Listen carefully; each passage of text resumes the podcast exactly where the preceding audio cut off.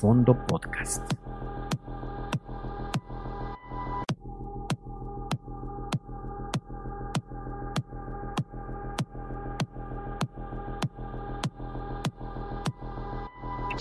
Fondo Podcast. Deja que Julen nos deleite la tarde en compañía de sus invitados para amenizarla. Por la tarde con Julen. Viernes, 6 de la tarde, solo por Fondo Radio. Hola, ¿qué tal? Mi nombre es Julen Ladrón de Guevara y estamos en una emisión más de Por la tarde con Julen. Muchísimas gracias a Fondo Radio por tener este espacio para poder platicar con ustedes, porque pues hay siempre cosas interesantes y hay varios temas que tratar, pero ustedes saben que a mí me gusta hacerlo desde la parte anecdótica, ¿no? Basado en mi experiencia con las cosas pues qué es lo que quiero que también ustedes descubran y conozcan. Entonces, a partir de este tema del encierro por, por la pandemia, el tema de la familia está muy presente y pues creo que ahora me hablo más con mi familia este, de, de lo que lo hacíamos antes y dentro de mi familia hay dos personas que especialmente respeto por el tema del arte porque son, bueno, mi hermana Miriam, que es artista visual, y mi primo, que es Chico Tencatz Ladrón de Guevara. Entonces, Chico, además de que vivió en nuestra casa familiar por muchos años y me tocó una convivencia muy cercana, fue permeando en nosotros, este, cuando éramos niñas, mi hermana y yo, el gusto por muchas cosas. Primero que nada por el fútbol, porque además él fue primera división de los Pumas, tuvo que irse por razones que ahorita nos platicará, y después se metió de lleno a la ingeniería de audio, pero también a través del conocimiento de la física. Y a mí que me interesa tanto el arte, esta parte fundamental. Y creo que tenemos que aprender a rescatar nuestros oídos y tenemos que saber por qué. Chico, bienvenido, ¿cómo estás? Gracias por estar aquí con nosotros hoy. Hola, Julen, es un gusto. Buenas tardes, noches. El gusto es mío. Muchas gracias por tu amable invitación y pues un gusto compartir con tu audiencia todo lo que tú quieras saber. No, pues mira, la verdad es que de ti queremos saber muchas cosas. Primero que nada, ¿cómo le hace a alguien como tú, que además es el más deportista de toda la familia? Como que la mitad de la familia hemos sido deportistas, yo hasta la adolescencia ya después de ahí me dediqué al Reven. Pero Chico también era súper tan deportista él que terminó estando en la primera división de los Pumas. ¿Qué tal, Chico? ¿Cómo llegaste bueno, ahí? Me, me, me, quedé un pasito antes, que es la reserva profesional, uh -huh. y por, por, diferentes lesiones ya no terminé de, de, completar el ciclo perteneciendo al primer equipo. Me quedé a, a, en, la, en, la, línea, que eso pues me desesperó mucho porque yo, yo traté y traté de quedarme y, y bueno, pues finalmente mi sueño se cumplió, estar, estar en ese equipo en fuerzas básicas y luego llegar hasta donde alcancé a llegar, pues es una satisfacción muy grande. Pero, pues eso también me, me sirvió mucho para identificar exactamente qué quería hacer. Y una de las cosas que, que siempre me dieron ganas de, de, hacer o de ser es ser músico. Nada más que mi talento para la música es como el, el tuyo para el ejercicio que dejaste en la adolescencia yo ahí no, no, no, no, no tengo formación como músico y yo creo que mi talento como músico es el de una persona común y corriente. Si puedo, estudié percusiones, batería, pero no soy baterista, no tengo banda. Me encantan las percusiones y me gusta también los instrumentos de cuerda y la música en general, pero mi manera de vincularme a todo esto fue a través de la ingeniería de sonido. Entonces, fue la mejor manera en la que yo encontré para, para liarme con todo esto.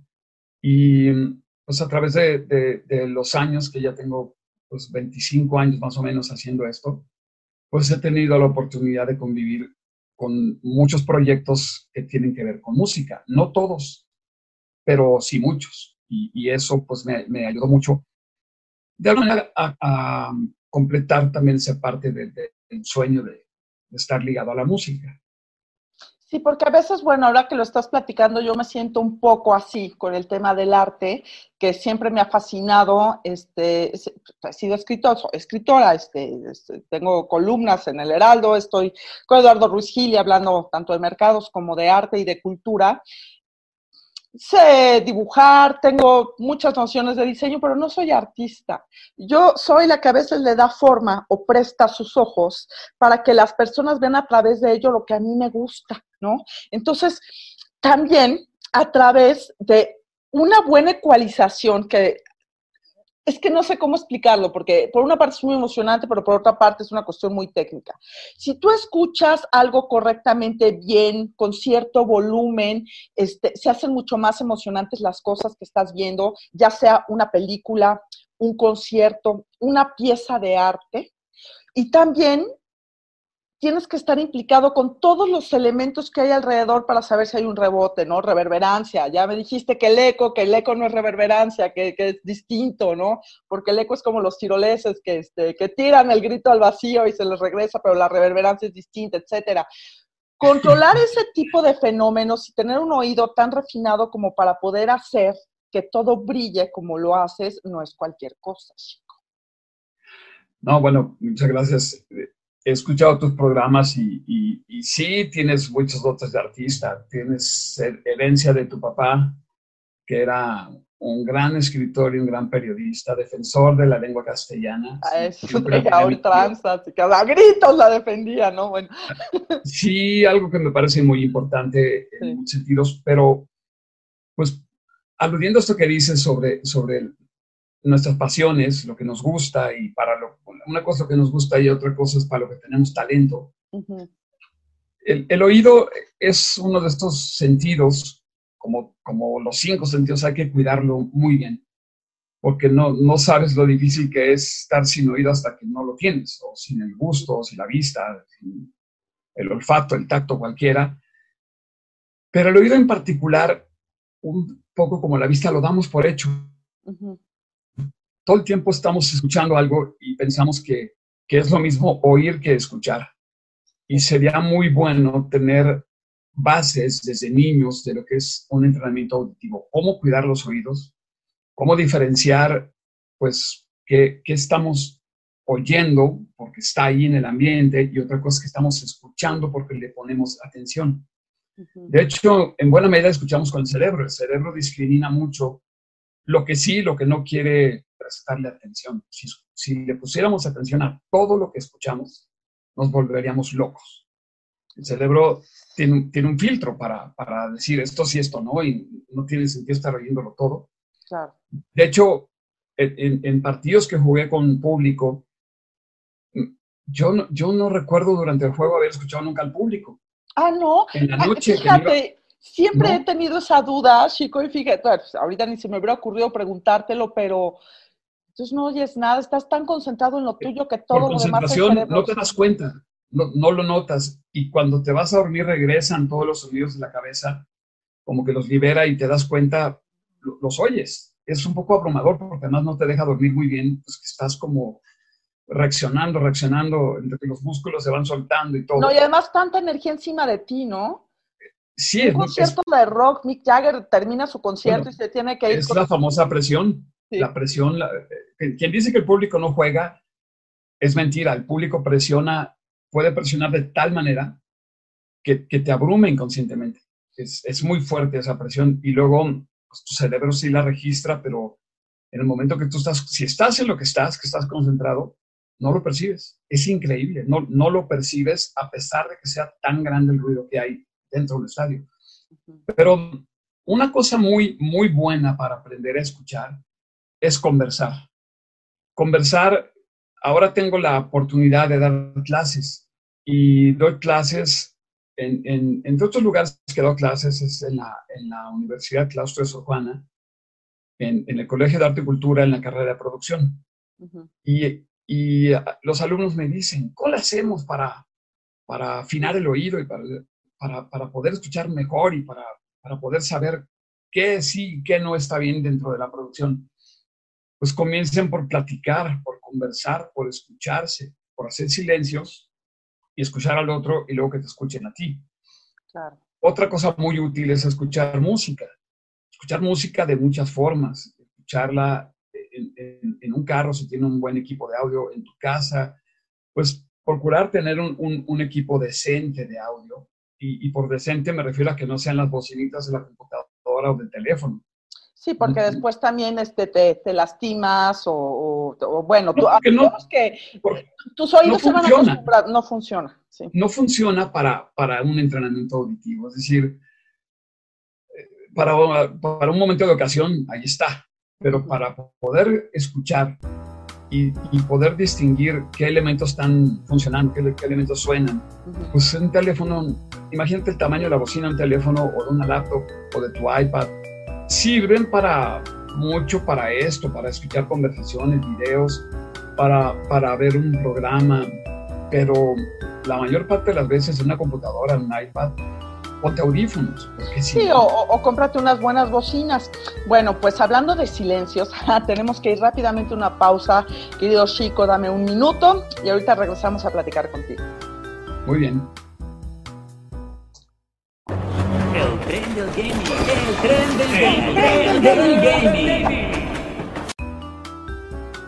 Pues ya estamos otra vez aquí en Fondo Radio, por la tarde con Julen. Entonces estamos platicando con Chicotencatl, ladrón de Guevara, que, mire, no es que sea de la familia, pero es de los ingenieros de audio más importantes que tiene el país por muchas razones. Entre ellas, la más básica es que sabe escuchar. Entonces, a mí me gustaría aprender lo que sabes. Dime más o menos, así como un ABC o unos 10 pasos de cómo aprender a escuchar para que nuestra calidad auditiva tenga una mejor vida, porque además hay gente que conozco, bueno, tú también, compra autos carísimos, se puede comprar un cinturón con una hebilla que diga algo que le dé estatus, pero luego no somos capaces de comprar cosas que nos den mejor calidad, como por ejemplo calidad de sonido. Entonces, a ver, Chico, platícanos qué podemos hacer para entrenar nuestros oídos. Sí, esto que dices es muy importante. Invertir en un buen equipo de audio es tan bueno como invertir en un gran viaje. O en unas buenas medicinas, así no te echas a perder el oído. Eh, sí, pues mira, es importante saber, por ejemplo, desde niños, qué es el sonido, qué lo compone, de, qué está hecho para, para, poder saber a qué te refieres cuando algo sucede. Y, y, por, por evento que sucede es la intervención o la no intervención de algún elemento como un instrumento. El sonido está compuesto de diferentes elementos como el timbre, la frecuencia, la amplitud y la longitud de onda, su potencia. Tiene muchos elementos, no, no está hecho de una sola cosa.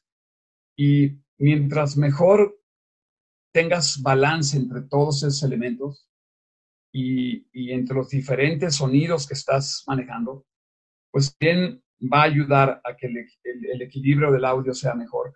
Si nos referimos estrictamente a la música, pues hay muchas cosas que, se pueden hacer para ejercitar y para mejorar la calidad de, aprender a escuchar.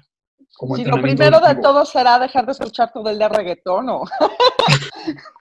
sí, eso, bueno, no pasar por ese callejón de las patadas nunca, si se puede. No, no, bueno. Ya, yo respeto los, los gustos de las personas, pero el reggaetón sí me parece algo de lo más complicado que hay para, para, anexarlo a, los gustos, pero bueno. Claro, digo, yo respeto a la gente que solo come hamburguesas, pero pues eso no quiere decir que al rato no tenga las vías coronarias todas tapadas, ¿verdad? Mira, es un sonido muy procesado el, el audio del reggaetón en algunas ocasiones que le he puesto atención, pero tendríamos que irnos un poco antes al audio natural, al sonido acústico. Por excelencia, la música clásica es la música que se refiere para, para poder diferenciar.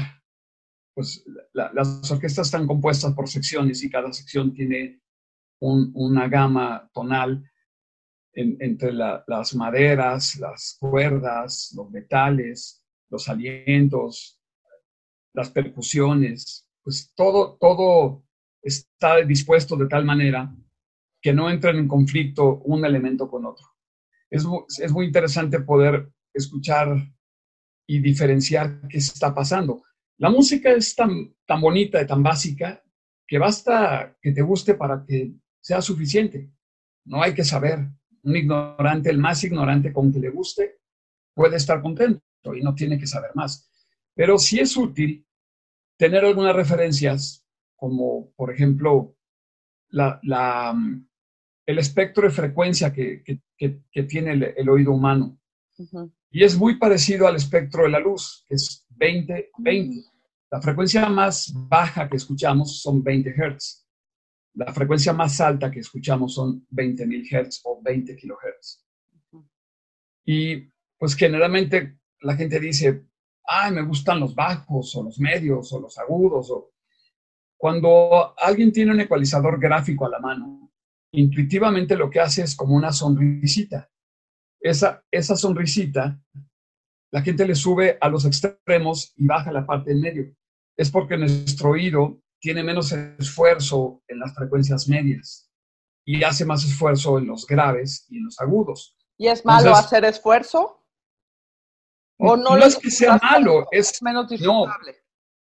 No, es bueno o malo, es simplemente que las personas compensan justo porque no están entrenadas para escuchar. Mm. Entonces, tú no valoras el sonido natural como viene, tú lo compensas para, para que tu mente haga menos esfuerzo. Y es, es como decir, voy a hacer lagartijas, pero me voy a ayudar con un resorte. Y dices, bueno, pues, pues si quieres que te sirvan, no usas el resorte. lo mismo es, es el, el, en el tema de ecualizar. Ahora, ecualizar también te puede descomponer el audio. El audio tiene ya un, si viene grabado, pues el, el, audio tiene un proceso de grabación que incluye la ecualización. Entonces, si tú además la ecualizas por tu cuenta, lo, lo estás sobreecualizando. Es como, como, mm. meterle mucho color a algo que ya tiene su tono natural y, y, tú lo sobrecoloreas, pues, pues a lo mejor por alguna razón a ti te gusta, pero no es la verdad, no es, no es los colores de lo que representa. Y, ah, me pasa mucho, ahora que te gustan a ti las anécdotas, cuando voy a una boda, particularmente en las fiestas de boda o 15 años, donde hay un grupo, alguien que sabe que hago ingeniería de audio de la mesa o de otro lugar, y me dice, oye, tú que le sabes, ve y ecualízale, ¿no? Y digo, ah, sí, ecualízale, ¿a qué? No, pues ahí en la consola, en los botones, no tienen un millón de botones. ¿Tú, tú qué le sabes? Y digo, pero, pero, ¿tú cómo sabes que lo que hay que hacer es ir ecualizar, que eso es lo que lo va a arreglar? Pues sí, ¿no? Pues según yo, no. Ah, no, me dicen, entonces, ¿qué hay que hacer? Pues que le baje, le, con que le baje, todo se arregla. Sí, con que le bajes, porque yo no sé esa necesidad de estar subiendo las voces o ahora que ves radio y televisión, eh, que tienen este método de los años 50, 60, de que en los comerciales les suben al volumen. Entonces ahora como, pues bueno, todo es con audífonos, se vuelve muy incómodo. Pero bueno, chicos, nos quedan más o menos como tres minutos para terminar de cerrar nuestra plática. Yo quiero también que la gente conozca la importancia de tu trabajo, porque bueno, tú hiciste toda la reingeniería del audio de Claustro de Sor Juana. Este, fuiste ingeniero de audio de Sala Nezahualcóyotl y has tenido proyectos internacionales internacionales, pues bastante importante. ¿Que nos podrías platicar más o menos como en dos minutos para darnos cuenta de lo que haces y, el valor de un buen ingeniero de audio? Bueno, en, en, en, la sala de Tehualcoyot fue de esos lugares donde se me afinó el oído y, aprendí con grandes maestros, grandes ingenieros como Humberto Terano, Valeria Palomino y pues muchos productores que, que fueron a trabajar ahí, grandes ingenieros de este país. Y en el claustro de Sor Juana, con el arquitecto Jorge Galaviz, un arquitecto con especialidad en arquitectura acústica, tuvimos la oportunidad de reconfigurar pues, lo que era una iglesia, convertirla en auditorio. lo, complejo de hacer eso es que la iglesia, que era, que era de finales de 1500, pues, estaba hecha para la voz natural. Y, y pues acondicionar un espacio tan resonante como una iglesia y dejarlo pues, lo más cercano a lo óptimo para, para que funcione como un escenario polifuncional, porque se presentan muy, diferentes tipos de espectáculos, pues fue un reto. Y, y el arquitecto, pues fue, fue, fue muy, muy ilustrativo y muy bueno trabajar con él, porque esa especialidad en arquitectura acústica.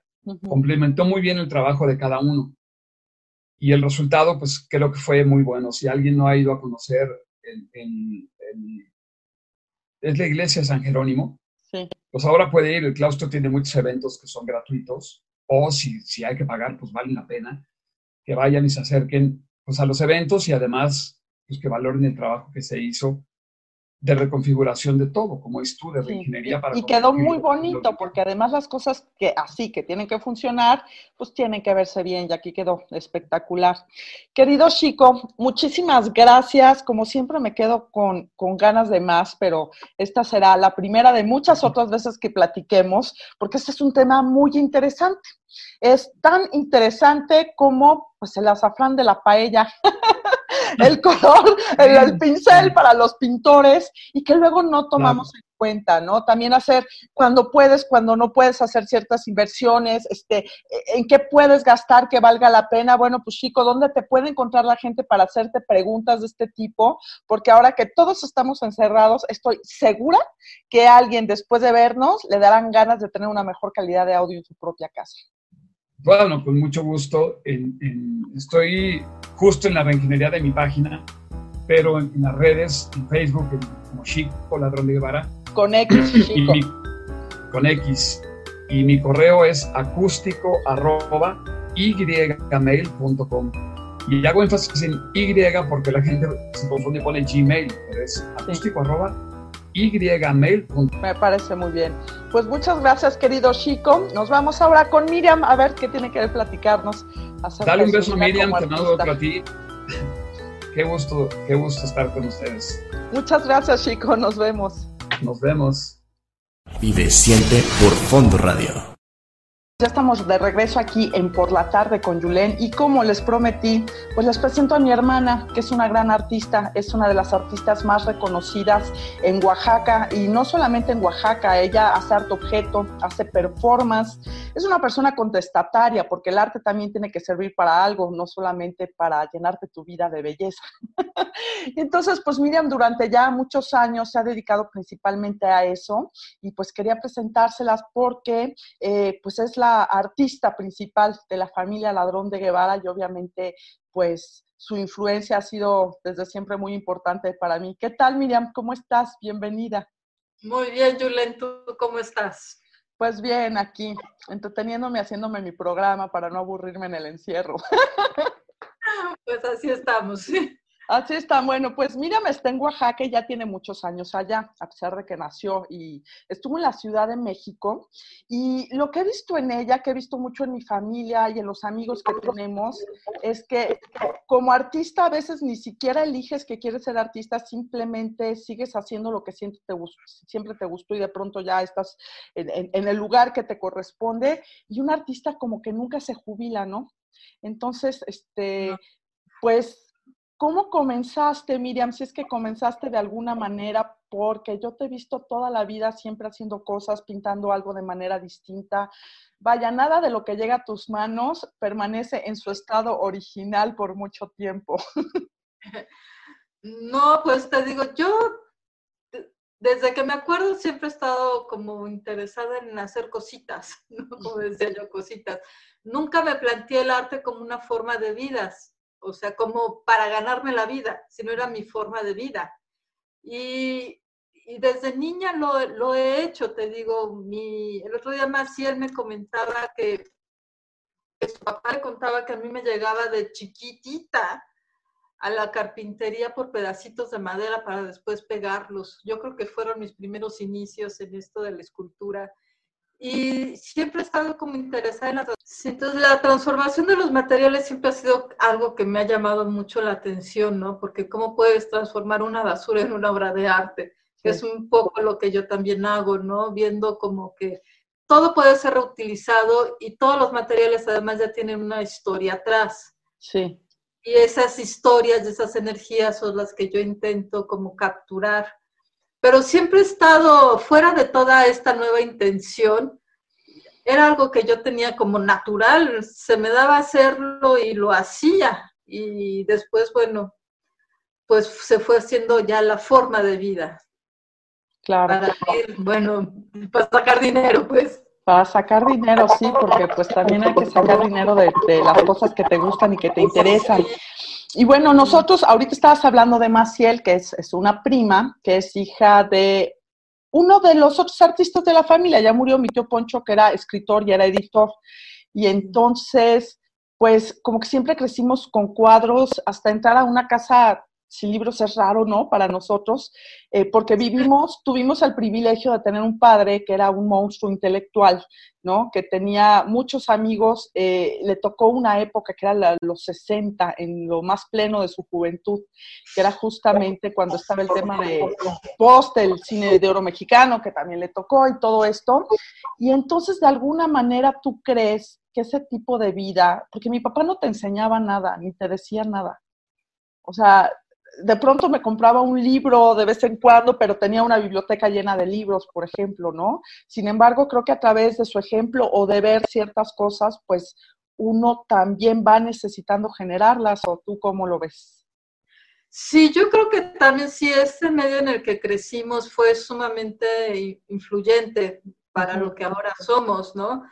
Porque pues sí, yo me acuerdo que pues uno de los vecinos era Felgueres, Federico Silva, íbamos a sus casas, iba yo, eh, estaba en su casa, en su taller, estaba también con, con el taller de Joel Laville y con Jorge Ibargüengoita, que es de arriba. Entonces, pues la verdad, de que me acuerdo, siempre estábamos en casas de gente que estaba haciendo algo y era como lo normal. La verdad era lo normal, todas las casas tenían un taller o tenían una biblioteca o tenían siempre cosas así. Lo, lo que no era normal era cuando ya una casa no tenía o taller o biblioteca. Sí, ¿verdad? Sí, sí. Esas eran las casas raras, así como que ¿dónde quedó el taller o dónde está la biblioteca? Eso ya sí era como lo, lo, lo, raro, pero lo común era, pues eh, en ese ambiente crecimos, ¿no? De ahí abrevamos pues todo lo que ahora somos. Sí, además, bueno, tu abuela era modelo de Siqueiros, ¿no? O de los, de algunos de los muralistas. Sí, sí, sí. Sí, entonces también por eso... Pues, ¿Sí? Que entonces también por eso, pues basado en todo eso que yo he pensado, luego ahora que con el tema de la pandemia y de mucha gente muy aburrida que también está generando, la, la, aburrición está generando mucha violencia, si sabes leer, si sabes escribir, si sabes dibujar, si te metes a otros mundos, ¿no? Incluso a veces somos personas muy aisladas, aunque no estemos en contingencia de coronavirus, porque te metes, pues en caso escribir, investigar y tú te pones a hacer tus cosas, pero vayámonos un poco al principio, Miriam, porque yo me acuerdo de ti en la Ibero, bueno, en realidad me acuerdo de la Ibero cuando colapsó. Y después de eso hay como un brinco en mi memoria y de pronto ya estabas empacando para irte a Oaxaca y hacer tu vida y ya tenías una trayectoria. Entonces, pues eso siempre me ha parecido como muy valiente, nada más agarrar, meter tus cosas e irte. Sí. sí, pues fue algo así totalmente, pues sin pensarlo tanto ya, ya tenía yo conocidos en Oaxaca, yo había estado aquí unos por temporadas, o sea, yo llegué por tres días y ya tengo 30 años aquí. Entonces, una cosa así fue, pero fue totalmente random la historia. Yo no, nunca me planteé cómo venirme a vivir a Oaxaca se fueron dando las cosas y de pronto pues ya terminé aquí y terminé haciendo arte y, dejando la psicología y siempre intentando hacer sí cosas con la psicología y el arte. Entonces sí he estado dando arte terapia en alguna ocasión y haciendo talleres de desarrollo de la creatividad con niños, que no es lo mismo que hacer talleres de arte, ¿no? Porque no les enseño a pintar y a hacer cosas bonitas, yo los enseño a desarrollar todas sus potencialidades creativas que es otra cosa totalmente diferente a las clases de pinturitas y olito y así como que de las escuelitas, ¿no? Sí. Esta es otra cosa como un poco más profunda que ya toca más las entrañas del niño y que ahora que, que a todos, a muchos de los niños que, que yo, con los que yo trabajé cuando llegué a Oaxaca, pues siguen en las artes y ya son hasta reconocidas. Entonces de pronto digo, bueno, sí funcionó, sí, sí toca esas fibras, ¿no? Claro, sí, porque sí, sí, yo me acuerdo también que estabas este, con Lori Litovitz dando talleres a invidentes, talleres de arte, y yo decía, bueno, pues, ¿cómo se le hace para que un invidente aprenda a pintar o y hacían unas cosas sensacionales? No, y, también súper enriquecedor para mí el trabajo con ellos porque aprendes a ver las cosas desde otras, desde la no visión, ¿no? Sí. Entonces, esa es otra sensación y es otra percepción del mundo y bueno, yo sigo muy en contacto, sobre todo con Pedro, Pedro Miranda, que es así como dice que es mi hijo putativo. Él sigue haciendo trabajo y es ahora, acaba de tener una exposición en, en Los Pinos, es el primer evidente que tiene una exposición en Los Pinos. Él hace también fotografía y escultura y se metió en esto a partir del, del trabajo que empezamos hace muchos años con, con Lori. Ya Pedro no trabajó con Lori, él llegó como después y llegó a tocarme a decirme las puertas. O sea, yo quiero tomar clases y quiero contigo. Y yo le dije, yo ya no estoy dando talleres para dedicarme más a mi trabajo. Y fue tan insistente que dije, ok, vente los jueves.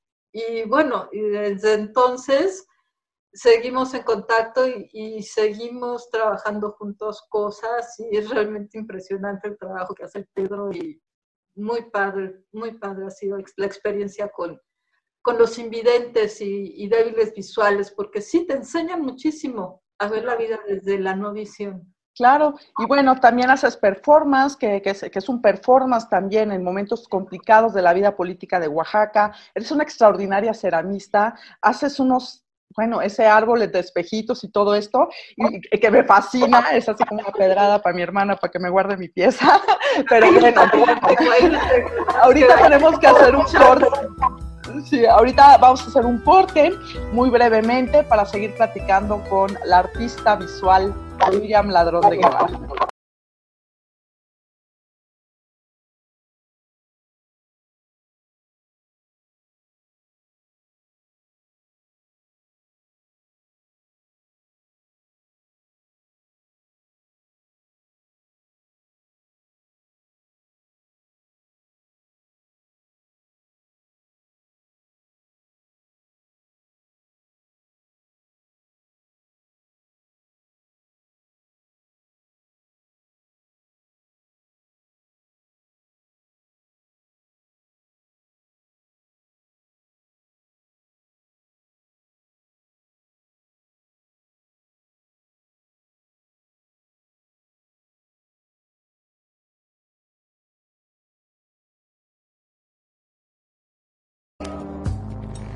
Fondo Radio. Estamos al aire. Escucha, vive y siente. Bueno, pues ya estamos de regreso en este último bloque.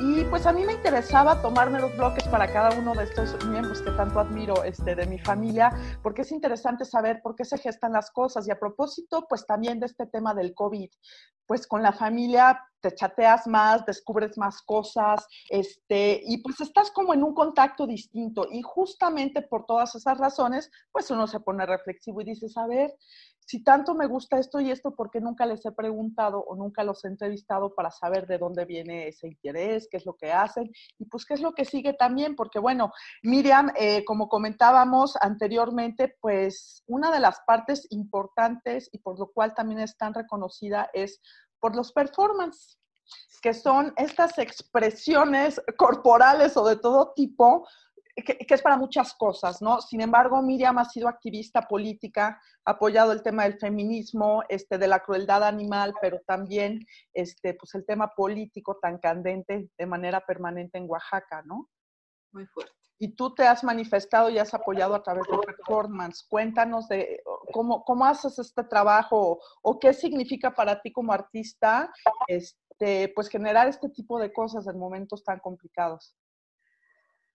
Pues ha sido una, la experiencia del performance político sí ha sido muy fuerte porque pues genera persecución y hasta esconderse, ¿no? Porque siempre que estás atrás de un gobierno pues no les gusta y sobre todo en esas épocas del performance pues fue con Ulises Ruiz, que era una sí. cosa muy fuerte en el 2006.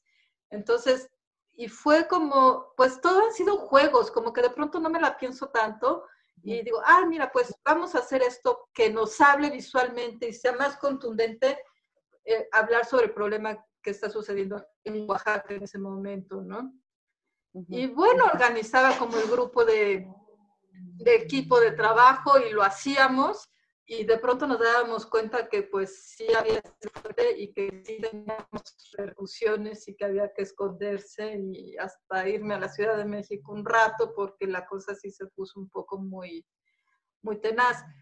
Pero pues son cosas que se tienen que hacer y cuando se tienen que hacer las cosas de pronto no lo piensas mucho, simplemente lo haces. Lo haces, ¿verdad? Porque bueno, también una de las funciones del artista, o eso es lo que muchas personas que yo sí lo pienso, ¿no?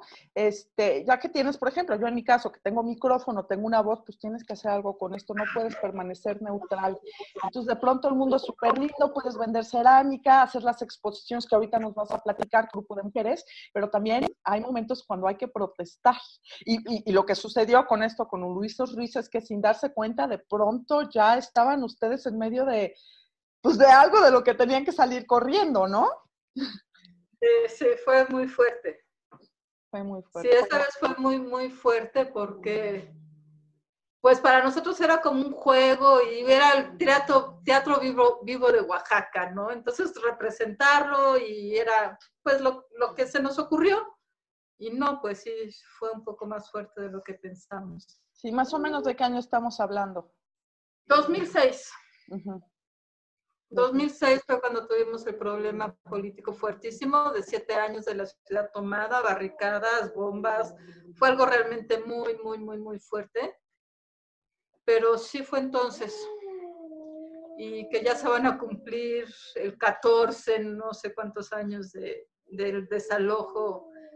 Y todo eso generó una gran problemática que pues seguimos viviendo las consecuencias porque eso no acabó allí, o sea, seguimos con, con, esa problemática, ha tomado otras raíces y, y, otras vertientes y entonces la cosa cada vez está más complicada y ha perdido como el valor de inicio.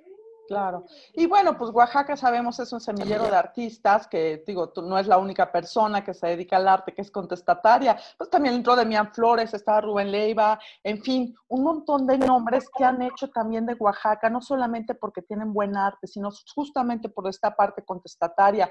Pues ni hablar del maestro Francisco Toledo, de todo lo que hizo, este, de todo lo que generó, de toda la energía invertida también en tratar de transformar al mundo, o por lo menos de que no se pudriera tanto desde determinadas perspectivas, porque el equilibrio del arte es también el que hace, por ejemplo, que los gobernadores no hagan desde cosas estéticas aberrantes. ¿No? Como, imagínate Toledo rescatando Santo Domingo y todo divino y de pronto llegan y le ponen una estatua espantosa de no sé qué. Entonces, e, eso es muy importante. Sí. Oye, ahorita, bueno, pues ya no nos queda mucho tiempo, pero me encantaría, Miriam, este, bueno, ahorita nos das tus redes y todo, porque me gustaría que vieran tu trabajo, que es extraordinario, eh, bueno, arte objeto, la cerámica, todo lo que haces. Pero también, eh, últimamente, se hizo la inauguración con un proyecto súper lindo que hiciste con unas maestras bueno, de, del barro, de la alfarería, y te iba a decir de la artesanía, pero yo creo que va más allá de un trabajo artesanal por todo lo que conlleva. Son ceramistas ancestrales, así les estamos queriendo cambiar, porque está como muy denostado el término de artesanía, ¿no? Como que se siente que son cosas de menos calidad, cuando no es cierto, ¿no? O sea, la artesanía pues es la repetición de un producto, pero estas maestras no solamente hacen esa parte sino que también sus acciones. son basadas además en sus técnicas tradicionales, son ceramistas pues tradicionales, ancestrales. Y sí, este proyecto, bueno, yo hace ahora un año y cuatro meses como fundé una colectiva de mujeres con la finalidad de visibilizar el trabajo de todas las que estamos trabajando en esto y que no tenemos como todas las posibilidades de mostrar nuestro trabajo, porque ya sabes, siempre los hombres son los que se llevan todas las... Suena horrible, suena cliché, pero es verdad. Así es. Entonces, bueno, decidí, bueno, invitar a unas amigas y la colectiva ya somos 60. Esas 60 no todas trabajamos juntas, solo una vez hemos hecho así como en varias exposiciones, no hemos encontrado el lugar tan grande para que todas estemos exponiendo a la vez. hemos hecho varias exposiciones en diferentes lugares, en Oaxaca y en, en Chicago, en Milwaukee. Y esta última exposición que tenemos ahorita en el MUPO, en el Museo de, de Culturas Populares de Oaxaca, que se hizo con la finalidad de celebrar nuestro primer aniversario como este colectivo que se llama ARMO, pues decidimos trabajar, aquí somos 30, trabajando con artesanas o más bien ceramistas tradicionales. De varios pueblos. De las comunidades de, sí, de Atzompa, de San Marcos Tlapazola y de San Bartolo Coyotepec, que son comunidades de cerámica tradicional pero ya ancestrales, o sea, son las que le han dado el nombre a, la cerámica en Oaxaca, ¿no? Sí, claro, ahora imagínate. La, señora Blanco y todas las comunidades, y son las mujeres son las que están trabajando la cerámica, entonces por eso quisimos unirnos. Y pues ahorita tenemos en cuarentena también la exposición en el museo. Pero bueno, hay, eh, eh, esperemos pronto una visita virtual. Bueno, las imágenes que estamos viendo pertenecen a esta exposición y la verdad es que, bueno, trabajos como estos son muy importantes. Los artistas siempre en países como los nuestros son fundamentales, son los que hacen no solamente la fisionomía de una ciudad en determinados momentos de, la vida, como por ejemplo pues el porfiriato y todos sus, este, puede ser uno de los ejemplos más obvios. Sin embargo, los artistas siempre están detrás generando nuevas cosas, este, siendo, también contienen todas estas energías de furia, de angustia, de enojo y de aburrimiento eh, para canalizarlo a través del arte. Eh, los artistas también son los que narran la historia que van ocurriendo son los que dan testimonio y dan batalla cuando pues hay problemas en estos países, por eso es tan importante apoyarlos. Y bueno, hablando de las señoras este, ceramistas, hay una gran tradición en Japón de maestros de porcelana que puedes pagar fortunas por un jarrón de estos si vienes a México y les regateas a estas maestras que tienen por lo menos en la sangre 300 años de conocimiento. Pero bueno, querida Miriam, muchísimas gracias. Desafortunadamente se nos acabó el tiempo, pero danos tus redes y dinos dónde podemos localizarte para encontrar este, tu trabajo y conocerlo mejor.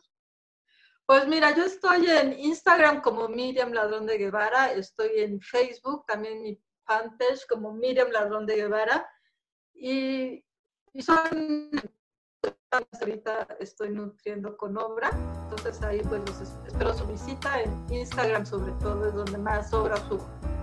Bueno, pues muchas gracias, muchas gracias, querida Miriam. Ahora pues está padre. Muchas gracias a ti ya, te conozco un poco mejor, este, con este transcurrir del tiempo que de pronto pues las cosas se dispersan, hay que comenzar a unir y pues muchas gracias a todos ustedes por verme, ya nos vamos conociendo un poquito mejor y a partir de este pequeño granito de arena que soy yo, espero que podamos ver el mundo con todas las cosas que tengo para mostrar que me gustan y que yo espero que también disfruten ustedes. Pues muchísimas gracias y nos vemos el viernes que entra. Fondo Radio presentó